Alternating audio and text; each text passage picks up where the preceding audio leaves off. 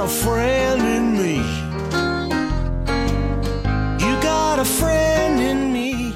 呃，下面我们有请陪读群的喜羊羊，他带来了几位游走于美国和中国之间的小留学生，呃，听听这些小留学生给大家的分享，有请。啊、大家下午好。呃，今天呢是我们一家人，我先生、我还有我儿子来洛杉矶的第三天。呃，这也是我呢第四次来美国，第三次来洛杉矶。再一次沐浴在天使之城灿烂的阳光下，也感受到了洛杉矶听友们的热情。非常感谢自由军还有义工组给我们一个这样的机会，跟大家面对面的交流，感谢大家。嗯、今天的听友会呢，应该是洛杉矶的第五次听友会。呃，对大家来说，我我们还是一个生面孔。我简单的介绍一下自己。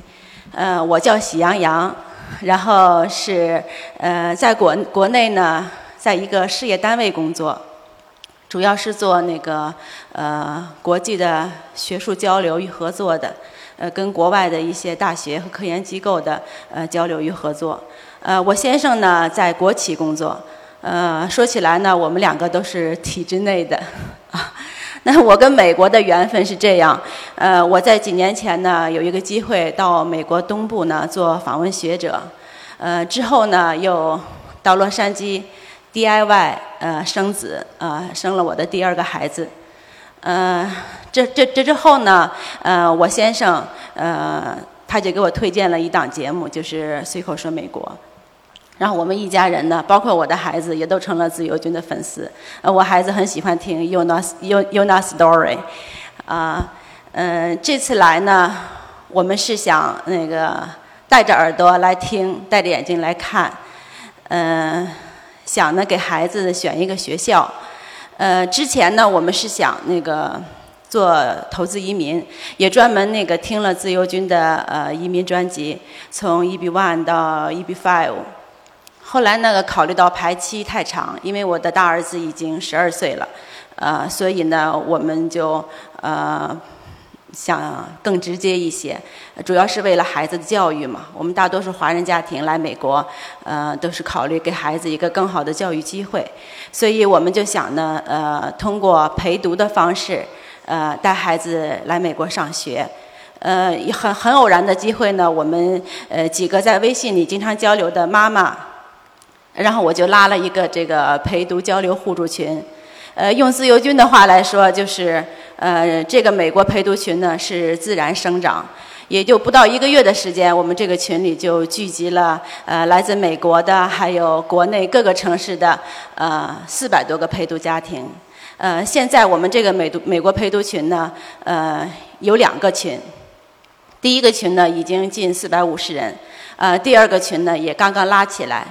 那么就是主要我们这个群交流的主题就是，呃，在十二年级之前，呃，关注孩子在美国的学习生活，同时我们这些呃家长们在美国的呃生活状态呀，也有一些分享和交流。有感兴趣的那个听友呢，欢迎加入我们这个群体。在这里，我也算是诚邀大家参与到我们这个平台上来。也借这个机会呢，我感谢一下我们这个美国陪读群的志愿者和那个呃热心参与的听友，呃，谢谢他们。我们大家一起在这儿分享经验、交流信息，呃，答疑解惑。我们这个群可以说是干货满满。呃，大家呢都是自由军的听友。那么自由军他这个随口说美国的这个线上线下的活动呢，现在都非常活跃，大家参与度也很高。它除了已经非常成熟的城市群之外，现在又又有了这个赴美生子、美国陪美国陪读，还有呃各个不同主题的专业群。那这样的话，纵横相连，啊、全方位立体化的照顾到每一个听友。我们在这个平台上，啊、大家越来越多的共同话题，越来越有趣，大家越来越能呃收获自己想要的东西。嗯、下一步想跟大家说的是，呃，今天这个听友会，呃，下半场主题叫做“世界是你们的”。大家都知道，我们伟大领袖毛主席说过一句话：“他说：“世界是我们的，也是你们的，但归根结底是你们的。年轻人好像早上八九点钟的太阳，希望完全寄托在你们身上。今天下午呢，我们非常有幸请到了四位孩子，就像鼎健兄说的一样，我们每一个家长都要换位思考，改变我们。”改变我们是领导孩子的这样的一个角色，转换一下。其实上，孩子是我们最好的老师。我们在陪伴孩子成长过程当中，从孩子身上可以学到很多的东西。呃，下半场呢，我们就把舞台交给四个孩子。这四个孩子呢，已经呃在美国学习生活了一段时间，他们都给我们带来了很精彩的分享。呃，第一个来分享的是麦克林。在哪里？好，一位非常儒雅的小伙子，今年十三岁。啊，那我们把舞台交给孩子们吧。呃，各位陪读爸爸妈妈们好，各位已经在美或者准备来美读书的同学们，大家好。呃，我叫 Michael。呃，去年八月份的时候来到美国，现在已经在这边呃学习生活了呃不到一年的时间。呃，我今想说的一些就是我认为的一些，呃，我在美国和在中国之间不同的学习生活的变化。呃，首先就是语言的问题。呃，美国这边它自然呃大部分人都是说英语的，所以呃首先要呃改变自己的语言习惯，就是从普遍的说中文变成普遍的说英文。呃，在这块儿呢。一是外面的商场之类的东西，呃，大多数的都是美国人，他们说英语的来交流；而在学校呢，老师和一些同学们大部分也都是美国人，所以他们也都是说英语。所以学好英语也是来美国生存的一个非常重要的东西。第二就是。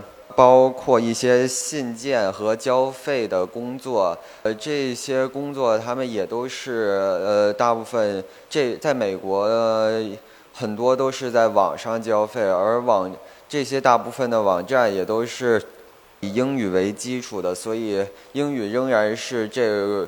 些交费等东西的一个非常重要的环节，在美国这边很多这些家务或者家庭处理的东西，呃，美国人都是呃交给他们的孩子去从这里头锻炼和学习，而而我也是呃帮助我的父母来进行一些水费、电费、煤气费之类的呃缴费工作。第三，在美国，呃，外国人他们都很重视体育方面，所以体育也是一个非常重要的东西。美国小孩儿他们很多人都是，呃，在业余时间进行一些呃跑步或者出去玩的一些 activity，呃，而我也参加了一个一个由呃。青少年组织的一个篮球队，呃，这就是呃我在美国所呃体会到的跟中国不同的地方。谢谢大家。啊，第二个我们分享的是小胖，呃，他的英文名字叫 James 梁。他也是公众号“小胖游学之路”的主人，欢迎我们的家长和孩子们关注“小胖游学”这个公众号。小胖呢，以他一个呃到美国来学习的孩子的这个视野和笔触，呃，写了很多呃非常有分享意义的文章，包括公立初中的语言测试、美国的那个社区图书馆，还有很多呃有价值、有分享意义的呃资料。呃，今天小胖呢给我们带来的主题是美国中学那点事儿。小胖呢是二零零三年在上海出生，呃，一六年呢从上海来美国读八年级。他从小呢就跟着父母四处旅游，喜欢动漫、二次元。那我们来掌声欢迎小胖跟我们分享美国中学那点事儿。好，呃，各位大家好，我是小胖 James。然后呃也不算陌生吧，我已经参加这个听友会也有三次了吧，这是第三次。然后今天呢，我很有幸，我很有幸能够和大家呃一起分享一下我在这边的校园生活。首先，我先从我自己，我呢是2003年在上海出生的，然后啊，相信这边也可能会有我的老乡啊。然后在一六年的时候，父母通知我，呃，我们要到美国生活，然后呃，我才在这边开始上的八年级，呃，从小呢经常跟父母到处旅游，我也算是去过将近二十个国家了吧，然后呃，非常的喜欢动漫。这也是兴趣爱好吧。呃，首先我作为一个学生，我来分享一下刚到美国时候的经历。呃，一六年我们八月份刚下飞机，在安排好这些住宿的问题后，我第一个呃参加的就是在这边，呃，来到了尔湾这这边参加了一个语言测试。相信呃在这边已经学习的同学们也经历过这一关。也是非常重要的，这个是取呃由你的成绩会取决到将来你在学校会参加一个怎么样的语言学习和你在学校的安排课程方面。然后呃接下来的就是我慢慢的开始了解尔湾，尔湾是一个非常大的城市，也可以说它这边的学校非常的。呃，评分非常高，但是呢，在这边学校当中，现在越来越多的华人也在慢慢的开始现在来到尔湾，然后参加了这边的学校。好的，那呃，第一个学校我进入的，也就是这边的 South Lake，就是尔湾的南湖中学，在其中我也是第一次进入了美国的课堂，能够真正的。去和呃美国的孩子们一起学习，很容呃很幸运的是我在语言测试中，呃能够被排到正常班，就是英语水平还算可以，呃能够过得去。然后呃第一个我想讲的就是学生与老师之间的关系，就是不像在国内，学生一直是呃有一些害怕老师，但在这边学生和老师更像是一种朋友的关系，它像是知识的交换。就是有时候，呃，老师甚至会主动的向和学生讨论一些问题，他向学生请教一些现在流行的东西，甚至会和学生讨论一些关于谈恋爱方面的问题。对，然后呃，第二个我想要讲的就是学生之间的关系。当然，我也相信很多的这边家长非常呃关注这个种族歧视的问题，但是我们身处在加州，所以说这个问题并不是非常的严重。这边很多的。呃，白人或者是其他种族的人也非常呃，对于亚亚裔对他们来说是非常正常的，也就是呃可以说是一部分，就是难免也会和很多的亚裔做朋友，所以说种族歧视并不需要特别担心，但是确实会有一些时候他们会拿你的这些拿你种族开一些玩笑，就是呃主要还是语言方面的，就是很多时候不是特别的故意。就是尽尽量就不要太在意就好。然后呢，有确实有一些刚来的，就是从别的国家移民来美国的一些白人，会存在种族歧视。但对于这种人来说，就尽量远离就好。第二个我想讲的就是如何和不同种族的同学相处，这个方面也是呃非常重要的，因为在这边毕竟也不都全是中国人，也不可能就一直待在你自己的一个中国人圈子里。尽量还是希望各位就是刚来的同学能够大胆的去和别的种族的人聊天，因为只要你和他们有一点兴趣爱好的相同，呃，毕竟中国也开放那么久了，当然也多多少少呃会有兴趣爱好之间的相同。像我，我很喜欢动漫，也很喜欢呃电影方面的，我就可以跟他们聊这些，然后就很容易能交到朋友。呃，接下来我来讲讲，就是在这边公立初中的一些活动。首先就是第一个就是我们午餐，就每个周五的中午能够会有一个音乐会，就是学生会会组织起各种就是很大的喇叭，然后能够供学生呃选歌，能够放也是舒压嘛，就舒压，然后能够让心情更愉快一些。每个月会有 assembly。就是在这边传统意义上的越剧，就是在这一天，经常也是周五，呃，在这一天的早上，我们呃全体的，就是将近四五百个学生会在一个大的剧场里面听一些呃学校组织的一些表演，呃很多时候会是学校的乐队，或者是请外面的一些老师来进行讲座。然后呃最后一个是自愿的捐款活动，当然这边的公立初中。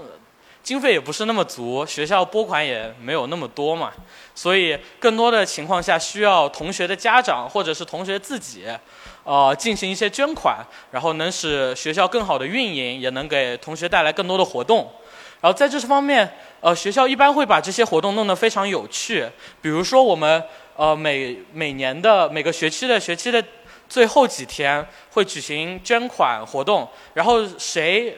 筹到了最多的钱，或是筹到一定数量的钱，会呃给我们学生一个机会，用呃用水水球或者是用水枪，能够去和老师进行那种就是算是打斗嘛，就是用水球可以扔老师嘛，然后可以让学生解愤，平时也老是逼迫他们那么多，然后最后呢一个就是毕业典礼。这个也是我在美国参加唯一的一个美国的毕业典礼，在这个呃典礼之前会有一个晚会，就是氛围会有点像夜店，呃对，然后就会有 DJ 在上面打碟什么的，然后呃对，就是非常的嗨嘛，然后正式的这种典礼还是非常正式，呃会要求每一位同学穿好自己的正装。然后呃，有一些获奖的同学还可以上台进行演讲。后面我再来讲讲我一呃，因为我来这边两年了，一年是在初中度过，然后另外一年也是来这边度过了高中。呃，我非常成功的、顺利的进入了 Woodbridge High School，是尔湾怎么说也算尔湾比较好的一个高中吧，就是九分左右。然后第一个想介绍的就是高中的选课。在初中，因为你没有那么多机会能够自己选课，它都是课程会安排好，你每天上大概六节课，然后四节主课，一节体育课和一节呃选修课。除了选修课你可以自己选择以外，其他的基本上都是老师帮你选好了的。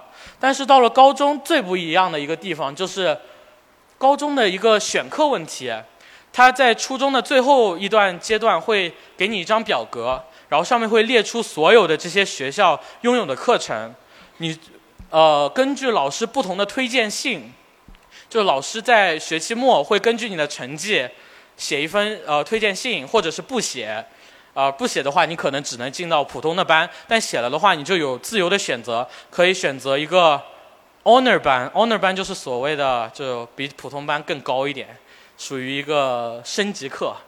而我呢，我非常不幸，第一年的成绩没有那么好，所以基本上进的都是普通班，除了我的数学，我数学是升了一个级。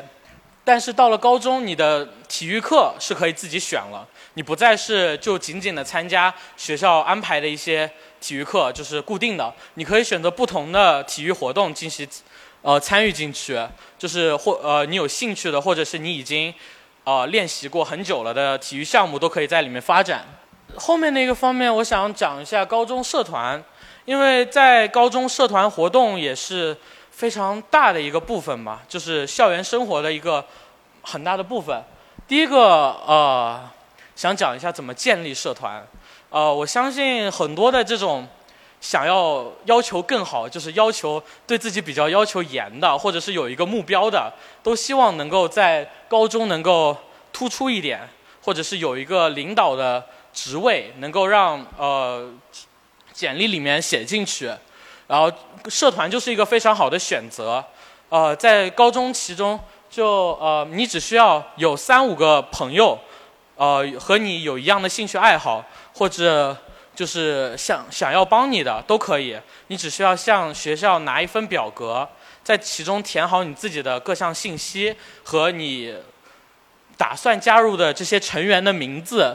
一般都可以建立好自己的校呃社团，这也就是为什么我们 Woodbridge 大概加起来有将近两百多个社团，呃想想也不可能会有那么多社团活动嘛，但很多的都是名义上面的社团，但是呃如果你真的想要好好的就能够简历上写好的一笔，呃，还是需要好好的经营，就是需要自己想出各种的活动，能够呃吸引更多的人来参与。呃，第二个方面，如果你不想要建立社团，那我来讲讲如何加入或者是成成为社团的领导。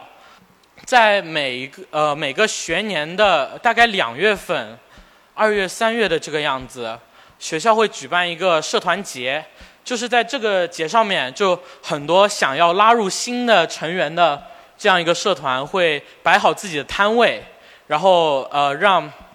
让很多的同学、新生，可能是新生，可能是之前没有参与过社团的一些同学，尽量的能够参与进来。然后，他会们他们会呃举起自己的牌子，设立很多的奖品。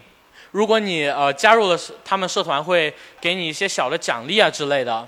成为领导是比较不容易的，需要在至少吧，就是你得要认识，或者是这个社团呃组。创建人的一个朋友之类的，这样会比较的方便，因为这个还是讲讲那个关系的嘛。就基本上所有的创建人都希望把领导的位置留给自己的好朋友。接下来呃再讲讲体育运动吧。我们呃我们 Ubridge High School 大概有十个左右的校队，这些校队就是不同的体育项目，就会呃很多的。体育项目都会组建一个校队，比如说我加入了网球队，虽然吧我技术不是特别好，但是还是能够加入的。呃，像我们 Ubridge High School 比较有名的是我们的橄榄球队，也是曾经两次代表我们尔湾学区，呃，到到加州参加了一个比赛。呃，像高尔夫高尔夫球队啊，一些偏门的运动，怎么说都会有。校队的建立，基本上就差不多。高中的校园活动啊，其实吧，这个高中校园活动和初中的有一些相似，也就是每一个月它会有举行一个 assembly。但是比起初中的，只是仅仅的听一些表演、听一些讲座，这会搞得比较的欢乐一些。会有我们学校的啦啦队啊、舞蹈队啊之类的，就会把气氛搞得就比较的嗨一些吧。好了，呃，最后这是最后一张，呃，不是最后，其实，呃，这个再来讲讲我所参加的所有的课外活动。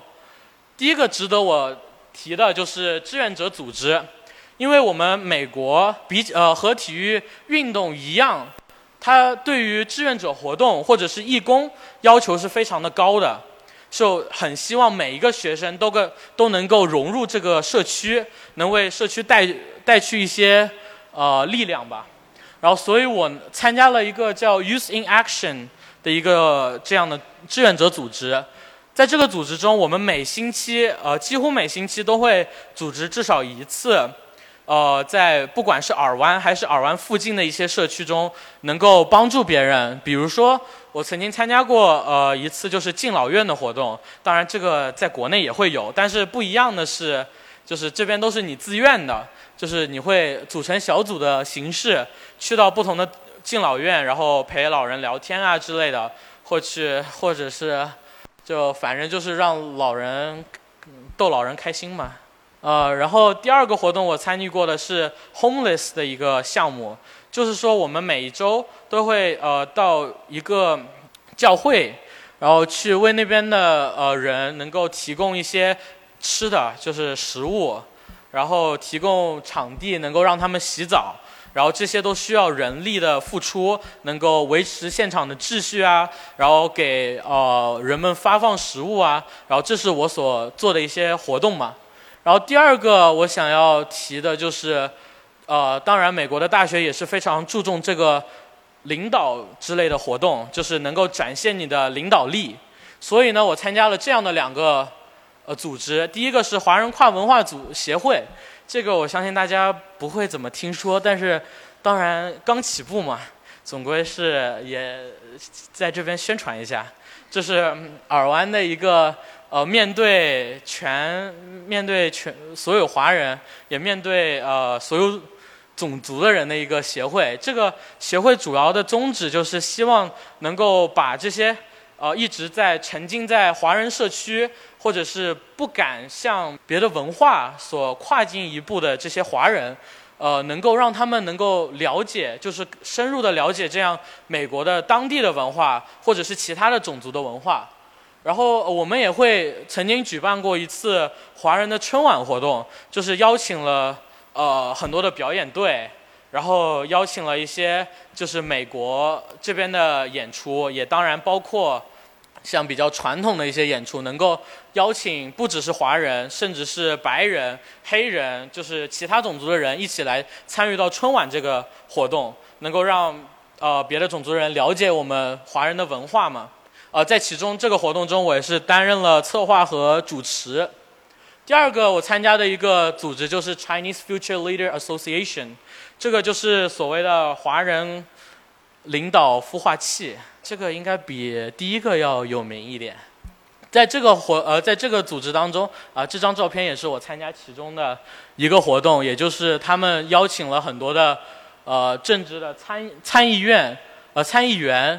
能够给这些华人的同学们带去演讲，能够让他们了解我们尔湾到底在面对什么样的问题。然后在这个活动中，呃，这个组织中就是每星期六都会有一些呃邀请一些不同的呃各个政治方面的人才或者是商业方面的人才，给这些高中生做一些关于将来呃将来的。将来呃职业方面的介绍啊，或者是政治方面的一些培训。最后一个就是体育运动。当然，大家看我这体型，也不是知道我不是特别爱动的人。呃，但是呢，我为了能够融入这个美国的文化，还是很努力参加了这边的网球，呃，努力的学习网球，参加了很多的这种培训班了。呃，也很多的私教，所以我也才能有机会进入到校队。当然，我打的也不是特别的好，但是我也会更加努力，希望能够把体重先减下来。好，呃，基本上就是这样了吧？啊，有没有有没有什么有没有什么问题可以问？呃，这个是我的公众号，呃，经常会发一些我自己写的文章，然后能够呃分享我在美国的生活吧。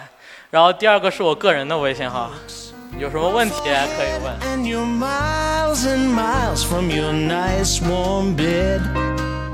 You just remember 大家好，我的新专辑《中美跨境创业与投资专辑》将在二零一八年持续更新。移民之后做什么？家庭资产如何在美投资？中小企业遭遇瓶颈，如何进行对外突破？这些话题是这个专辑希望和大家探讨的话题。自由军将携手美国东西海岸多位成功创业者与投资者，为您细细分析美国的创业与投资环境，讲述中国和美国这两个世界上最大的经济体有哪一些跨境的商业机会，以及有哪一些完全不同的商业环境和经营理念。如果您需要自由军和二十多位成功的美国创业者和投资者成为你的智囊团，那么加入我们吧。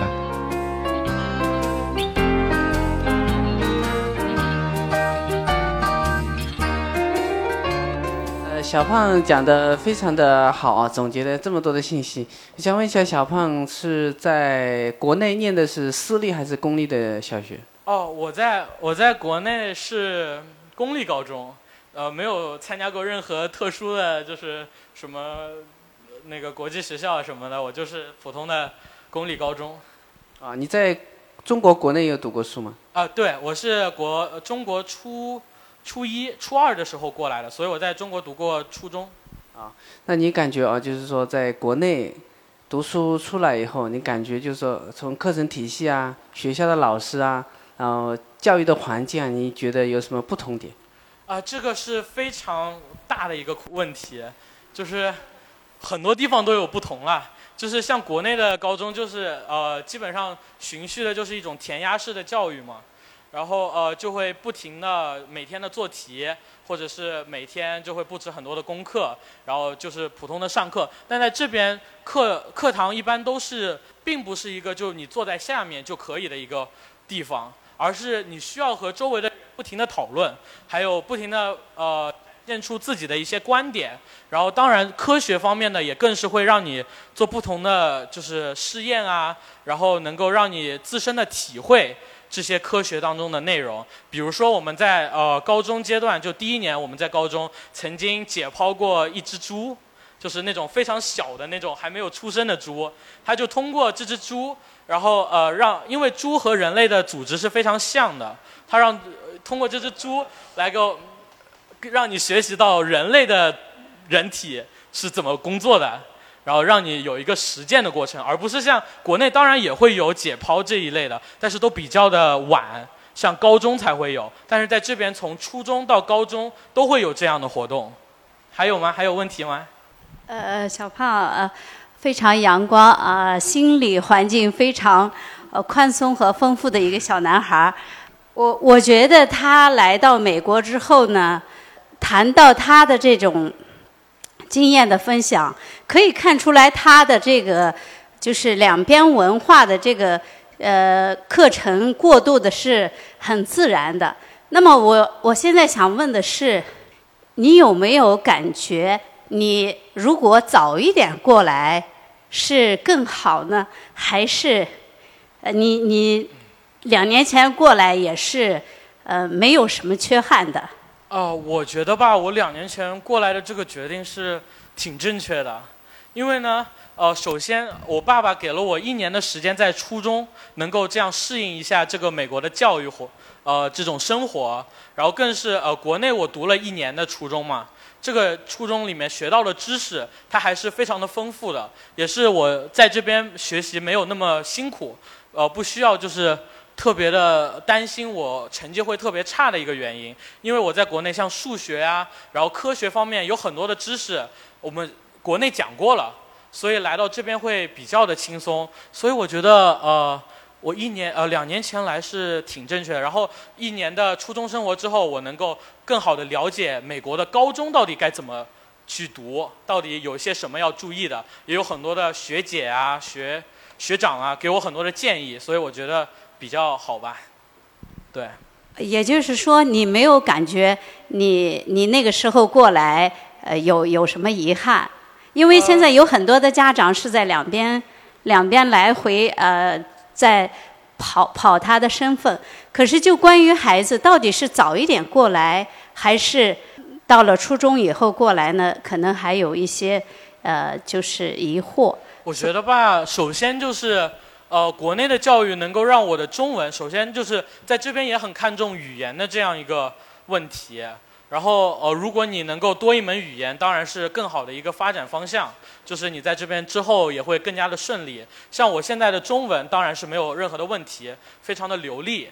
呃，所以如果比较早的来的话，现在你看在这边的很多的美国都会进行这样呃语言班，就是专门的中文学校，能够呃需要呃一些 A、B、C 的家长去。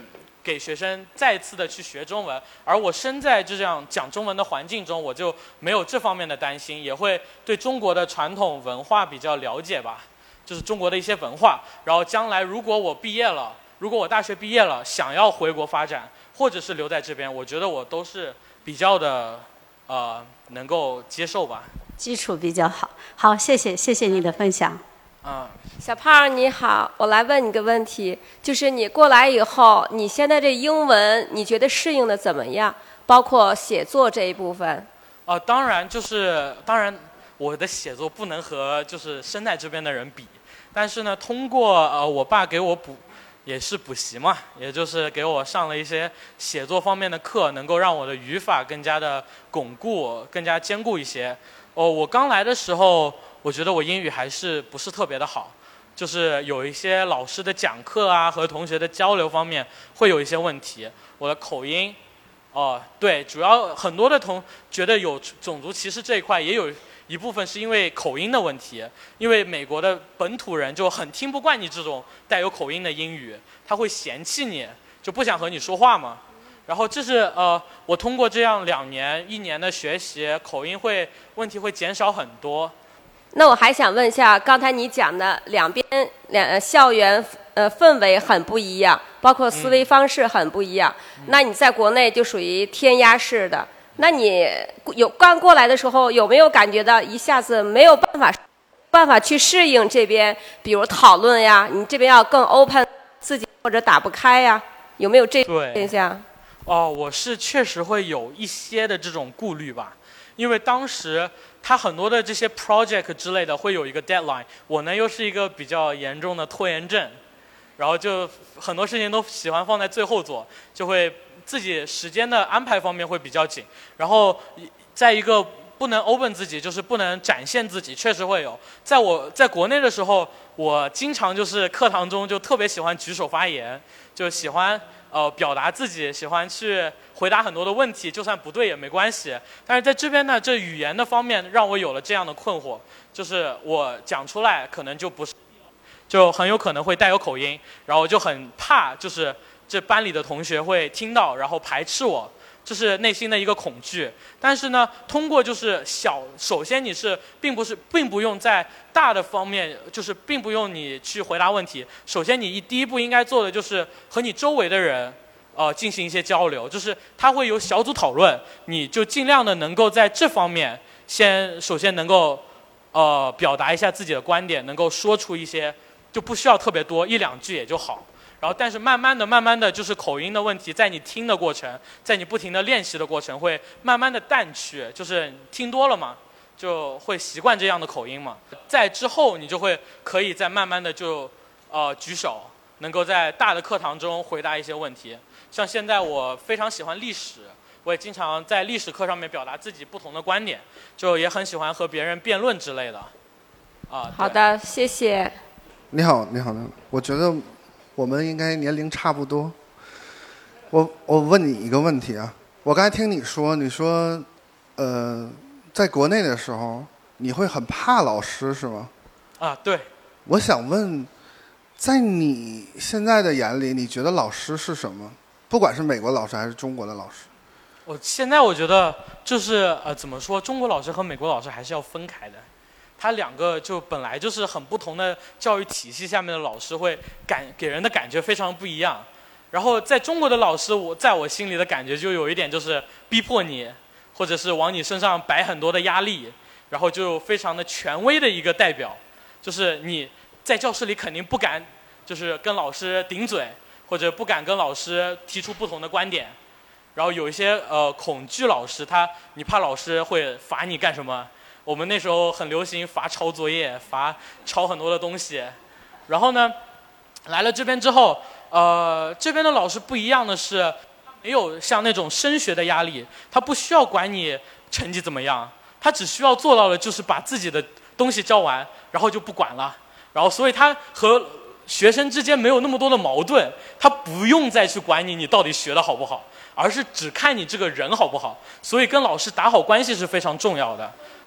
对，就是有一些老师会比较喜欢你，他就会呃怎么说偏向性的跟你做朋友，喜欢和你聊天。然后我觉得这方面是非常好的。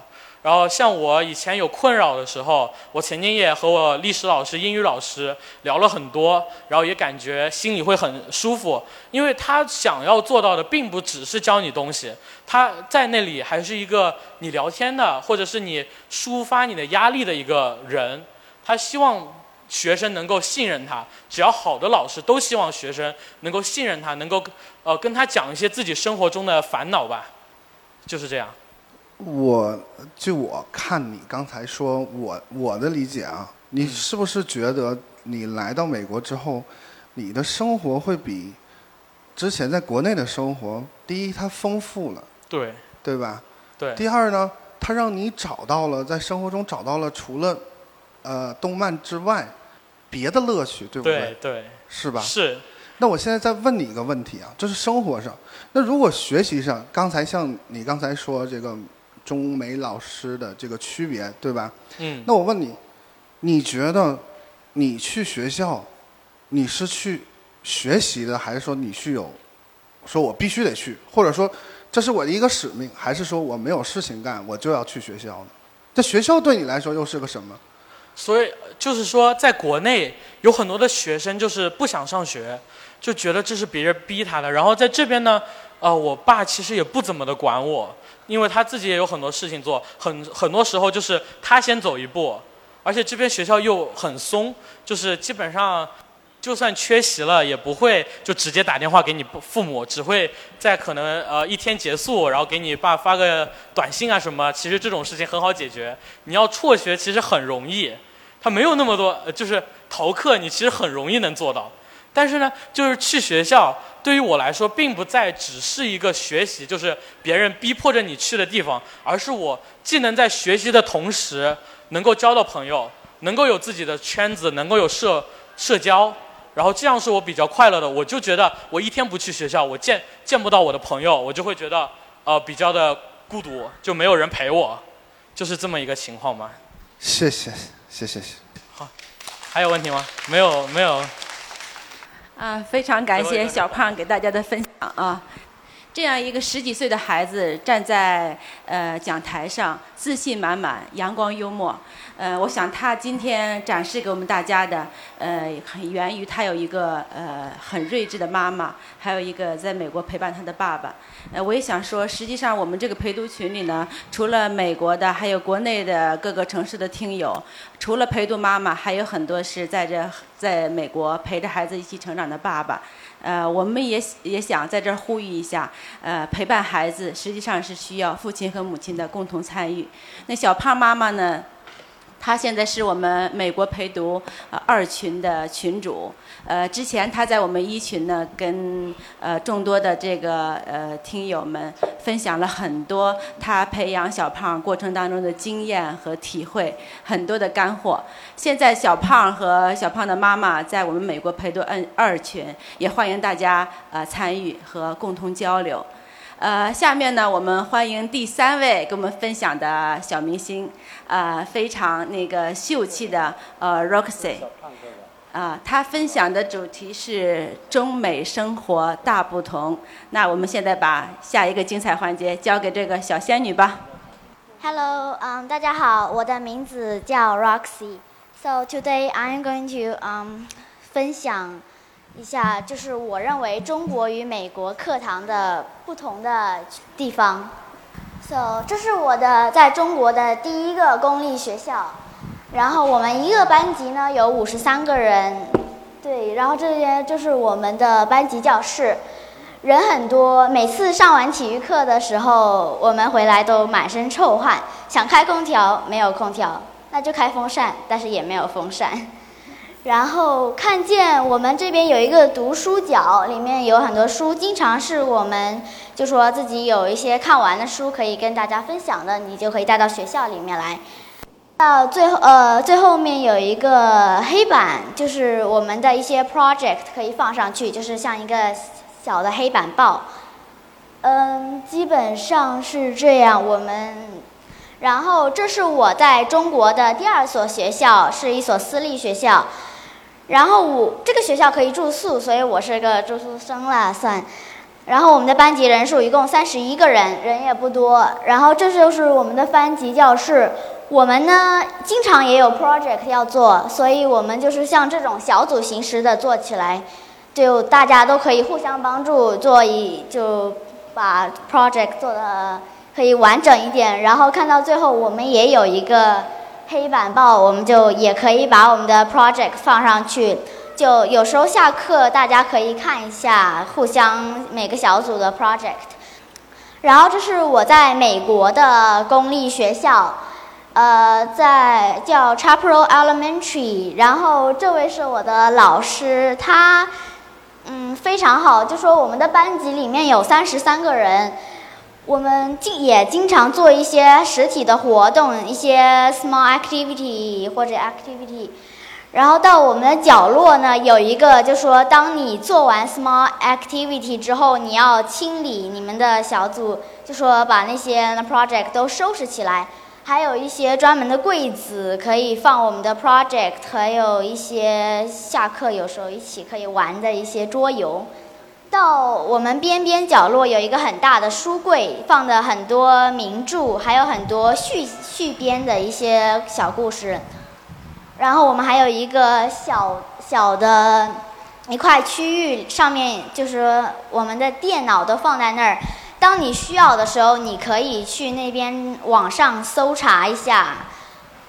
然后我们当然还有一个像一个小的电器箱，里面放了很多呃笔记本，我们都可以拿出来。如果后面的那一排电脑不够用的话，Thank you。然后现在呢，就是说我想分析一下我上过的三个学校的老师与学生这些互动。在我的第一个公立学校。老师与学生就很僵硬，感觉就说上课的时候我们都要很严肃的起立说老师好，鞠躬，对老师一个尊重。然后上课呢，你就说非常严肃，那些老师如果有一些调皮捣蛋的学生在那里搞小动作、传纸条、呃写一些字儿、写一些乱七八糟跟课堂没有关系的一些东西。老师就会让他罚站、抄，或者让他去校长办公室，或者站在外面，就说让他罚的很恐怖。我觉得，到了我的第二所学校，其实都差不多，只是我的班主任人还好一点。然后到我美国的学校，呃，老师其实跟同学就像朋友啊、家人什么的，就说我们大家都很欢快。我们的老师比我们学生还要活泼。我记得有一次，我的朋友告诉我，我们班有一个调皮捣蛋的学生，他以前他那个椅子他不好好坐，老师就还专门跑去沃尔玛给他买了一个瑜伽球，他坐在那儿他就摇来摇去的，刚好合适。然后对，而且我刚来的时候，老师还经常给大家发零食，他有的零食我给你。对，但是我还不知道，我就不敢吃。然后到学生与学生的一些关系，我在中国的呃第一所公立学校里面，大家都是就说反正嗯，其实大家就说没有互相帮助那种，呃，我要争分，我要得到第一名，就说我比你多了一分，我就可能有时候嘚呵嘚呵，就就说那些关系都不怎么好，也不很友好。有时候有些新来的同学，他们都会嘲笑他，说你什么都不知道，你做错了。然后到我第二所学校呢，其实还好一点了，就说大家都会有时候互相帮助，嗯，不过有时候也是说会，呃，看那些人的本性吧。到我第三个学校，呃 c h a p r Elementary 的时候，其实我觉得我刚来，我英语搞不定，嗯。对，然后但是大家也没有说啊，你不会说英语，我就不跟你玩了。就但是大家都会，就是说帮我啊，就是我搞不懂的地方都帮帮我。我还有一个玩的比较好的一个女同学，她叫 Shine，就说我经常我英语还不好，我表达的东西其实全班很多人都猜不到我在说什么，但她就可以。他呢就说，尽管呢，我就用费尽脑力，我想到的最好的词儿，我跟他说出来，他知道了，他就能帮我。然后到我们学生与这个，就说学生的分数，老师看不看得重？在我的第一所公立学校里面呢，老师看的分数特别重，因为我听说老师的学生分数没考过，没过关，他们就会扣工资，所以。我们差一分呢，我们的呃名次就会掉到很后面。我们的名次就说越好，就是越前面就越好嘛。就说看的分数特别特别重要。你这个如果你考到了九十分以下，嗯，这一次你就要抄那个试卷，不知道多少遍，可能要上百遍都有。然后到我第二所学校其实是差不多的，所以就直接看到第三个学校。第我我的美国的这所公立学校呢，呃，就说你不是很紧，你对你的这个分数，你知道你懂了，它是什呃什么意思？你这一次你就是说你的内容你都会了，你就过关了。但是如果你不会呢，没关系，老师呢会跟你谈一下，就说如果你有不懂的话呢，我可以再告诉你，我再教你，直到你懂为止。然后我们的分数不是一百分、九十分这样的，我们是分四个层次，一二三四。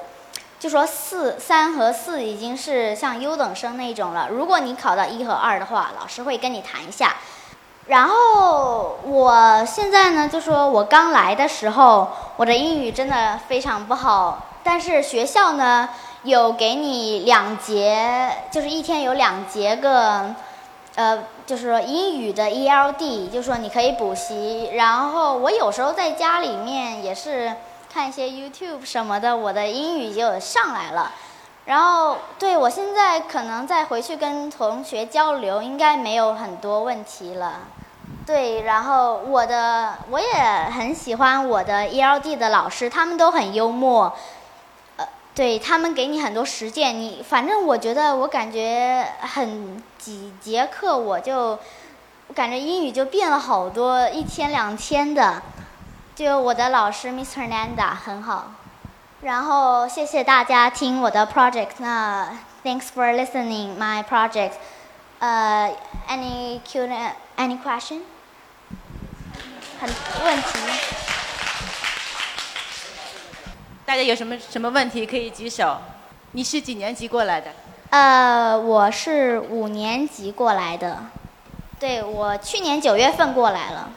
那不到一年的时间，我们惊喜的看到孩子有这么自信的谈吐和细致的表达，呃，让我们再一次为 Roxy 鼓掌，好不好？好，呃，下面第四位。跟我们一起分享的是一个虎头虎脑的小伙子，他的名字叫 Tim。So it's your turn。呃，我简单介绍一下，Tim 是一个十岁的孩子，呃，去年十一月来到美国读小学四年级。他喜欢中英文阅读、魔方和游泳。今天他分享的主题是 Writing a Story in American。So 把舞台交给 Tim。大家好，我是 Tim，然后呢，今天我要为大家讲一讲，嗯，在美国写作的经历。嗯，我在美国去去了一个夏令营，夏令营的老师就给我们一本就是空白的书，然后呢，我们就可以在里面写一个故事。所以呢，我就写了一个故事。然后呢，嗯，这就是我故事的一小点。你看，嗯，就是这个吗？当然，嗯，写故事的时候你必须有个结构，所以这个故事结构就差不多是这样的。首先，要写书的时候，你必须要先选择 nonfiction 和 fiction，嗯的一个。Nonfiction 就是真实的故事，然后呢，fiction 则是嗯没发生过的故事。然后第二个就是，因因为我选择了那个不真实的故事，所以我就从那个 fiction 开始讲。假如你选择了 fiction，你要你还要选择嗯你要写哪种样的 fiction？有真实性的那个 fiction。Realistic fiction，realistic fiction 呢，就是讲有可能发生过的事儿，然后再是 historical，historical 就是过去，过去的意思，所以呢，historical fiction 就代表是，就假设你这时空穿越到以前，然后以前发生过的故事，然后再是 science fiction，科幻。嗯，我相信大家都知道科幻是什么。那最后一个呢是 fantasy，fantasy 就是就是纯，就是不真实的魔法之类的那种故事。所以呢，我我选了 fantasy，fantasy 选完后，我就要写一个 rough draft，就是嗯一篇就是你的故事，但这个故事呢。需要经过修改才能成为真正的一本嗯书，所以呢，我就写了 rough draft。当然，写 rough draft 总之总是要有个地方的，所以呢，写在笔用笔和纸写就容易丢，然后呢也比比较慢，所以呢我就用了 Google Docs。Google Docs，嗯，就是每人的电脑都有，就是点打开 Google Chrome，然后呢右上角的九宫格，然后你再点 Google Docs，你就可以在上面写任何文章。所以呢，写完文章后，你修改后，再要写一个 final draft。final draft 就是你的完整的故事了。你再用九宫格的 Google Slide 幻灯片，你就用 double columns 和 title 这个形式把你故事打上去。最后，你故事打完后，然后呢，你要把它给嗯打印下来。打印后，你再把它呃剪成，就是剪成一半一半，然后再可以贴到一一个 A5 纸的那种白书上。如何给你的故事加上细节？细节对于一个故事来说是很重要的，加细节也是需要讲一讲的。首先，最重要的就是就是描述你的人物。描述人物，你需要加许多细节。你可以用五感，就是看、听、闻、尝和摸这五感。或然后呢，你还可以用那种像拟人、夸张之类的嗯手法来写一些嗯细节。当然，细节是几乎是最重要的。嗯，在你故事里最重要的东西，给你的故事里的人物加上名字。每个故每每个人物都需要一个名字。然后呢，其实就一个 first name 就够了。但是呢，我觉得 first name 不够，所以我还加了 middle name 和 last name。嗯，所以我故我写故事时间就会稍微长一些。对我来说，给。人物加上名字其实是最难的一个地方。总之，我找到了 Go 那个 Google Chrome 上另一个软件叫 Google Form Google Forms。然后 Google Forms 里面呢，你就可以记录你的呃你人物的名字啊之类之类的。然后都是在一个表格里。然后用纸和笔记呢，你要首先画表。然后呢，容易丢，时间长之类的，所以呢，我就选择了 Google Forms。First name, middle name 挺简单的，你只需要用，嗯，你可以选择你朋友啊、家人的名字来当，呃，你故事里人物的 first 和 middle name。但 last name 就比较难了，因为 last name 就需要，嗯。因为 last name 不像 first name 和 middle name 一样，就是谁都会知道。当然，所以呢，我也没有什么关于写 last name 的建议。所以呢，大家就需要想一想了。然后呢，我还给大家准备了一个那种 checklist，就是写故事的时候可以可以用的。那个字，那个数字标错了啊。第一个就是找，嗯，找出你。那个总体意思，呃，你的总体故事。然后第二个就是写下你的草稿 rough draft，然后再是加上细节，再是加上名字，然后和和写完那个 final draft，最后再是嗯把那个放到 Google Slide 上，最后再检查这个故事一遍，然后打印出来。谢谢大家。嗯，有人有问题吗？那个 Tim 非常棒哈！我刚刚跟你妈妈在做采访，她说你很喜欢读书，我正在拜读你的大作，写的非常好。那个包括英文哈，就是呃内容啦、语法啦都很棒。所以我想问你说你在家里面很喜欢读书吗？嗯，家里面肯定很喜欢读书啊。那你平时读的中文书多还是英文书多？现在英文书多。嗯，你觉得在学校之外，就是说你平时喜欢读什么样的书？嗯，我就喜欢读有那种幻幻想的和嗯，就是有科幻情节的，然后冒险之类的书。这些书是你自己选的，还是你父母帮你选，还是？我就自己选。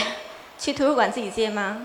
嗯，有些是的，有些就是我已经买下来了，还有些嗯，就是我们学校，呃，我们就是学校图书馆有。嗯，那你每天花多长时间读这些课外书？嗯，我也不知道，几个小时吧。呃，你觉得读这些书对你的写作，就是说，呃，有多大的影响？或者你特意去练过自己这些东西吗？我，我其实读书对写作有超大的帮忙，因为你读了词汇量多了，就所以你写故事也简单一些了。你有没有上过任何专门的写作课？没有。好，谢谢哈。好，谢谢英奇。呃，我想问一下你，就是你平时什么时候放学？嗯，放学好像是两点吧。两两点多哈。那你嗯放学以后都做一些什么？就是首先做作业，然后呢看书，然后做一些我喜欢干的事之类的。没有参加任何的，就是课外班什么的。嗯，我参加那个一个游泳队。哦，好，你觉得就是你上学的时候，就是，嗯，呃，是去玩儿，就是玩儿在乐在这个玩儿中学习呢，还是说我每天就是要去，呃，今天要学一些什么，呃，比如说项目呀，或者是什么的？嗯，玩中学习或学习中玩儿都算吧。都算啊。你是上十岁是五年级吧？四年级？嗯，当然我是九月出生的，所以我就晚了一年嘛。四年级哈。四年级，所以现在。好，谢谢。还有谁有问题吗？好，没有问题了，听，谢谢什你。么能够阻挡对自由的向往？人生是一趟旅程，精彩的是沿途的风景。大家好，二零一八年我将继续和大家相遇在随口说美国。这个专辑的播出时间是北京时间的周五下午，每周一期，不见不散。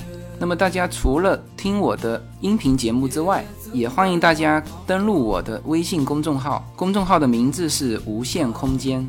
当然，大家还可以关注我的新浪微博和今日头条这两个平台的名字也是随口说美国。移动互联网的神奇之处就是可以把同类的人拉得很近，天涯若比邻，世界地球村。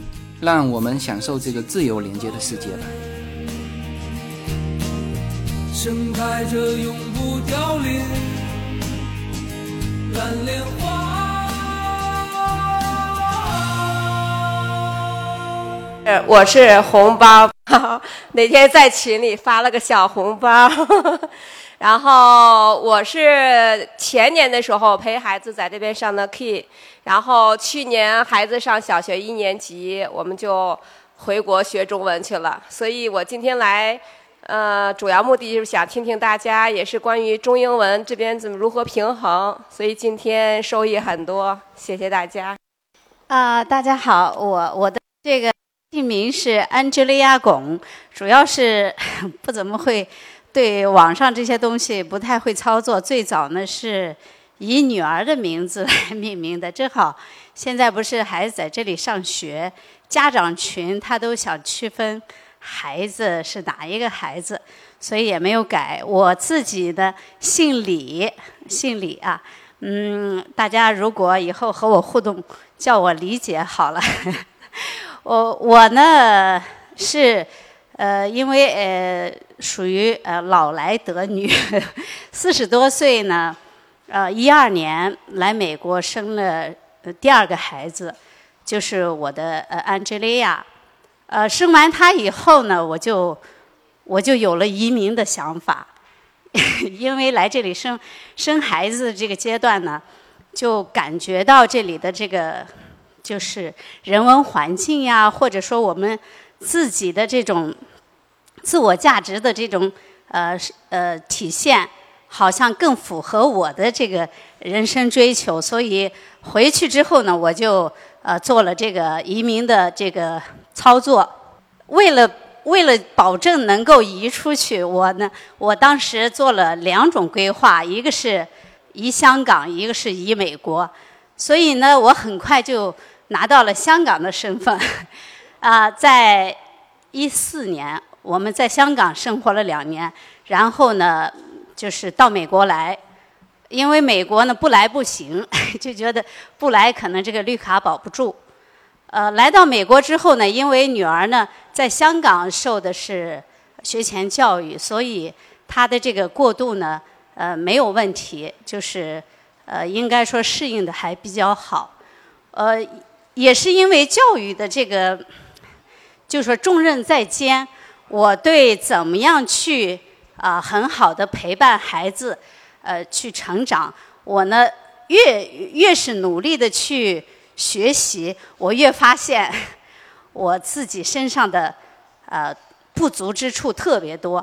因为来到美国之后，作为妈妈，我觉得挑战特别大。因为我们原来的那种父母观念呢，到了美国，你好像发现这样教育孩子是不公平的。你有时候你你的意意愿呢强加给孩子，实际上是在。在孩子的这个心理营养方面是一种虐待，所以呢，从呃从呃女儿呃就是来到美国之后呢，我也意识到我原来甚至我在香港的时候，我都觉得我没有意识到我的教育方法是错的，因为在香港的香港其实教育的压力也是特别大，但是到了美国之后呢，我就觉得。我们的这种期望值和这个意识形态都是错的，因为因为我们这样去教育我们的孩子，我们的孩子在学校里，呃，他的这种成长环境，别的小孩父母给他们的这种教育方面的这种宽松的环境，跟我们给他的是完全不一样的，所以我们现在重要的是我们自己来学习改变。或者说，我们自己要适应这个环境，就是来来在这样的一个环境里当一个好妈妈，而不是怎么样想着去啊引导我们的孩子，因为我们的方法呢不一定很适合美国的这个教育环境，所以就谈不上我们去怎么去管教我们的孩子，引导我们的孩子。所以我现在认为，最重要的还是我们自己要学习。自己要改变，这是一个很难很难的一个课题。但是我现在一直在努力的，就是在学习。这就是呃我在自我介绍的同时，谈一下我自己的感想。谢谢大家。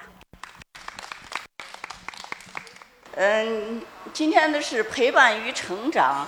嗯，我们好像应该是长了一辈儿。嗯，我们是。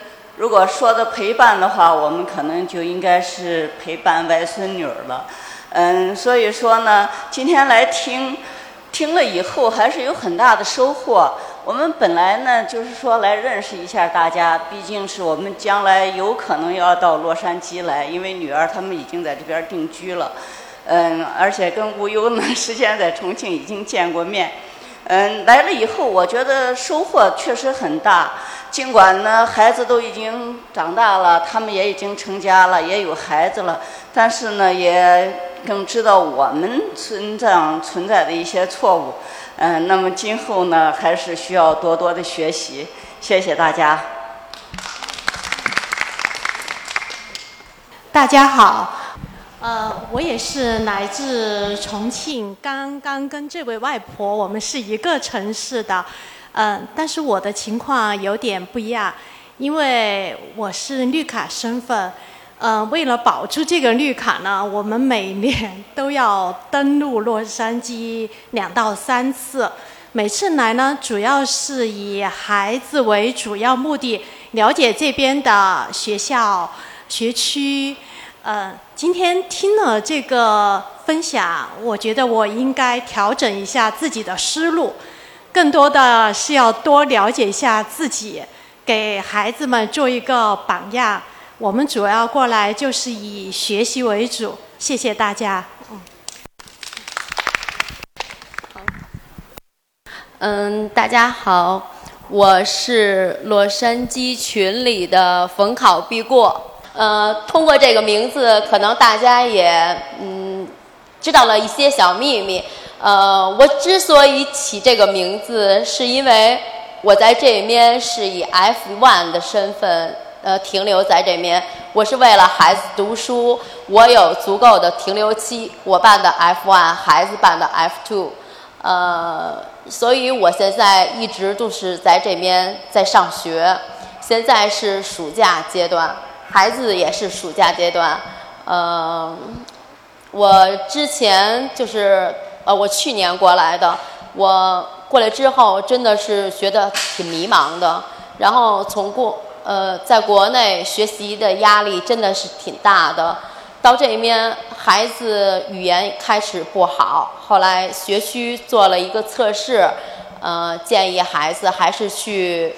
呃，学习语言，所以上了一年的语言班。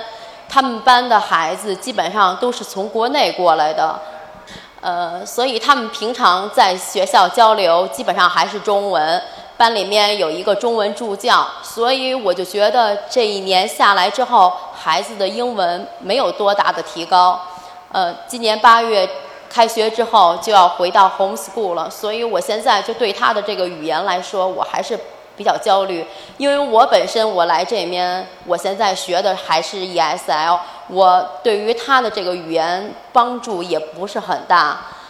呃，刚才我跟那个陈陈博士然后交流了一下，陈博士给我了一个很好的提议，呃，建议我找一个学生的家教，每天可以帮助孩子提高一下。呃，这个暑假。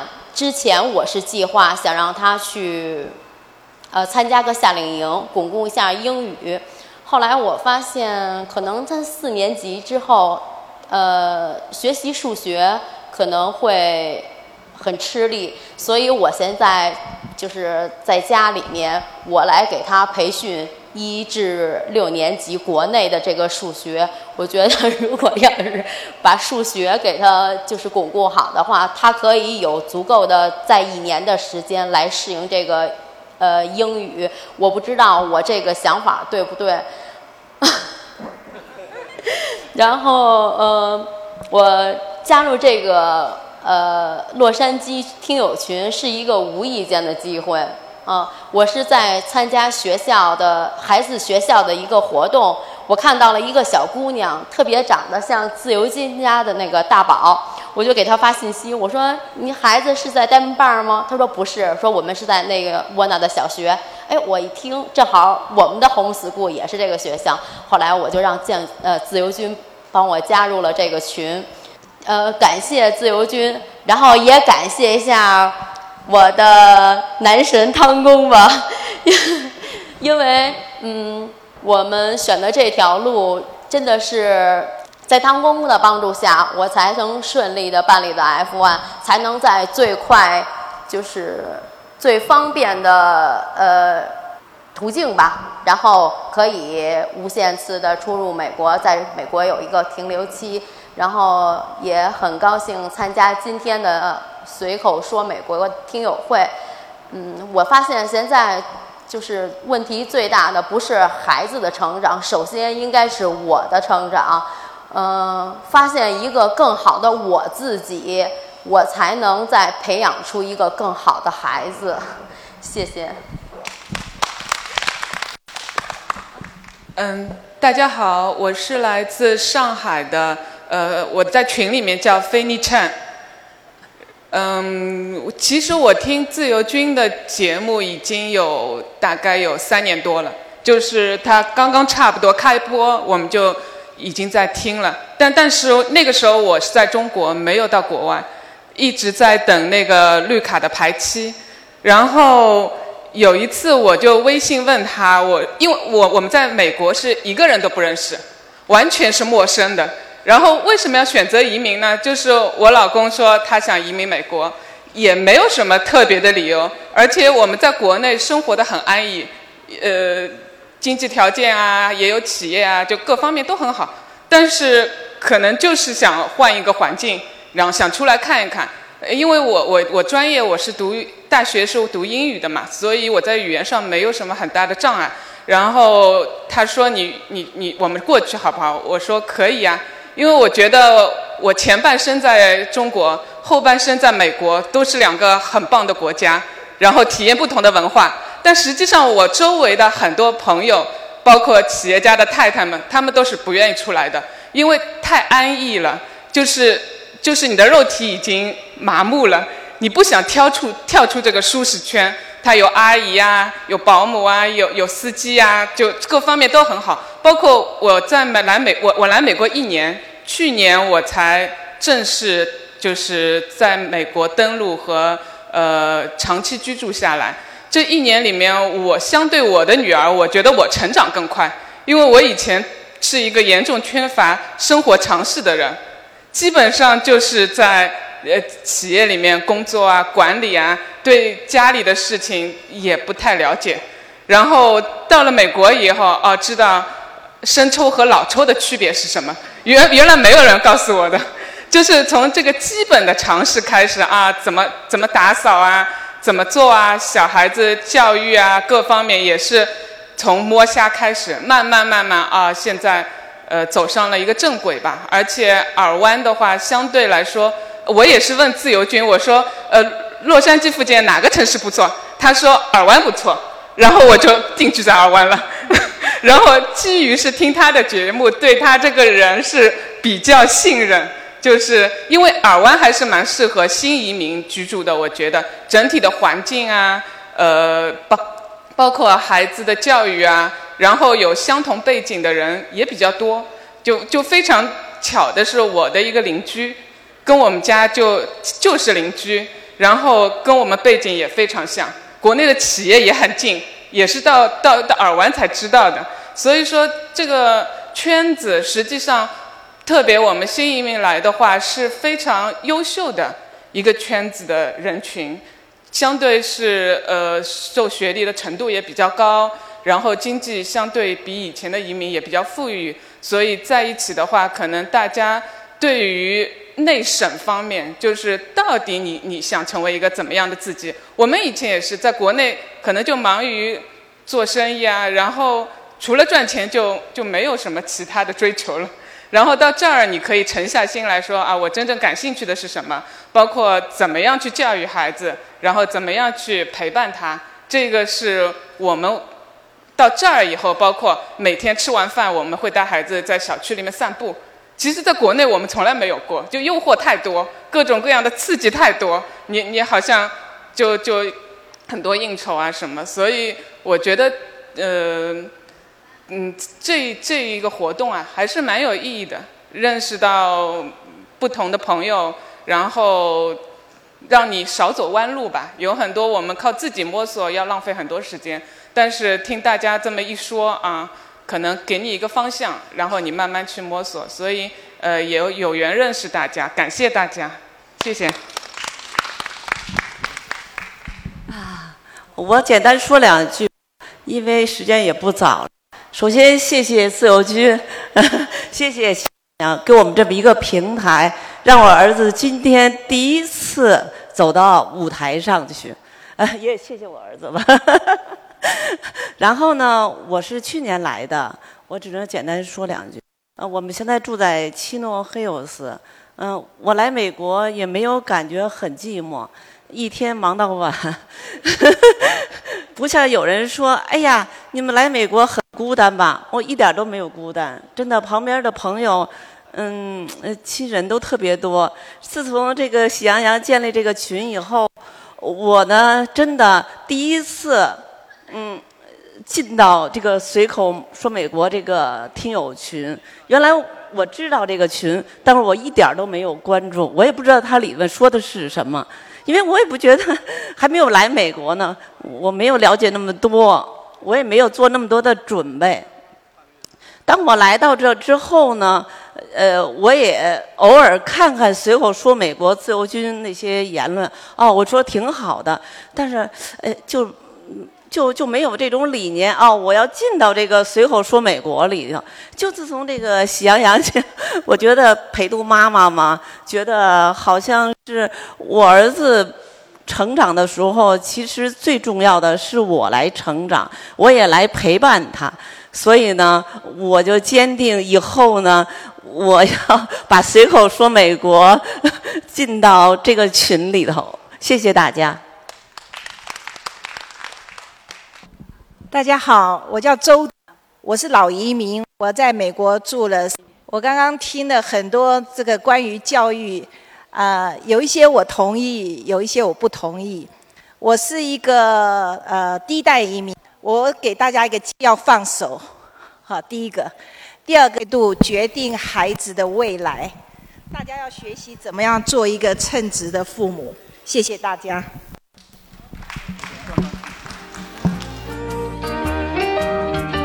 随口说美国移民专辑是一个一步一步指导你实现美国梦的更加专业的一个专辑。现在在我的名字下分为专辑版和单集版，大家也可以在喜马拉雅上搜寻“随口说美国移民专辑”，你就会找到这两个专辑。相同的内容，不同的付费方式，欢迎点击。Our friendship will never die. You're gonna see it's our destiny. You got a friend in me. 好，那我们今天一整天的这个听友会的内容就完全结束了。那我给大家收个尾吧。我们今天聊了很多这个陪伴与成长，就是呃如何说我们有一些方法可以跟孩子更多的相处。那我自己感觉，包括我的上一代，当然他们也有很多从现在的这个科学的方法来看，有一些不是呃很合适的地方。但是我自己在想，他们有哪一些很合适的教育方法留给我？那我这个东西要传承下去，是吧？首先一个就是言传身教，就是你别指望你自己过得不好，然后小孩子过得非常好，就是活成小孩子活成喜欢的那个自己，这是这是几乎不可能的。就是小孩的平静在哪里？就是其实就是原生态家庭的平静，就是你小孩的平静。这个是我自己感受非常深的。那么所以呢，今天的这个主题哈，就陪伴与成长，然后后面的一个副标题是发现一个更好的自己。这个方法一种是。呃，你自己在继续的，我们也在成长啊，孩子在成长，我们自己也在成长，包括特别是移民家庭，移民家庭呢，他特别会理解这个成长，就自己也在成长。为什么？因为当你的你跟你孩子移过来之后，你孩子的英文水平比你要快，所以在这个时候你会体会得到说，哦，原来这小小家伙还不错啊。他学的比我快，你这这时候你会有很多的东西，你会你会钦佩他，然后呢，你会向他学习。那么这个观点如果是在国内，所以为什么说你像我的上一辈，我们的上一辈吧，几乎你告诉他说什么，把孩子当成老师，就算是现在社会，他也很难很难去理解。但是我想移过来之后。像顶尖轩说到的，哎，孩子是是我们的老师，哎，这个我就理解了。为什么？你在一个新的环境下，其实小孩子跟你是一起一起成长的。这个时候，你会发现某一些东西他成长的比你要快，所以呢，你就反而会相信这种成长啊，以及说发现一个更好的自己。我们其实也是叫做就移民家庭，特别是像像我现在是完全转换过来，那就是说。其实整个家庭开始第二次生活，所以我们在这个过程当中，一些原来比较被呃被忽略的一些事情，比如说家务事啊，比如说包括我们近期有推出这个美国闺蜜圈，他们说到的一些就是对老婆第一位啊这些东西，我觉得就在今天，包括这个节目播出去之后，国内的很多。男生听到这些观点，可能他都要消化一大阵子，是吧？什么叫老婆是第一位？那肯定是事业是第一位嘛，是吧？没有事业哪有家庭？这他他们远远是这么想的。但是在到这边之后，我们就会有一些新的观点去呃去给自己洗脑啊。所以我现在的感受就是，首先我们做好自己，把自己活成那个喜欢的自己，然后自己的这个瓶颈提抬高了之后，小孩子的这个瓶颈就抬高了。好吧，那么非常感谢大家，今天的内容就全部结束。好，谢谢大家。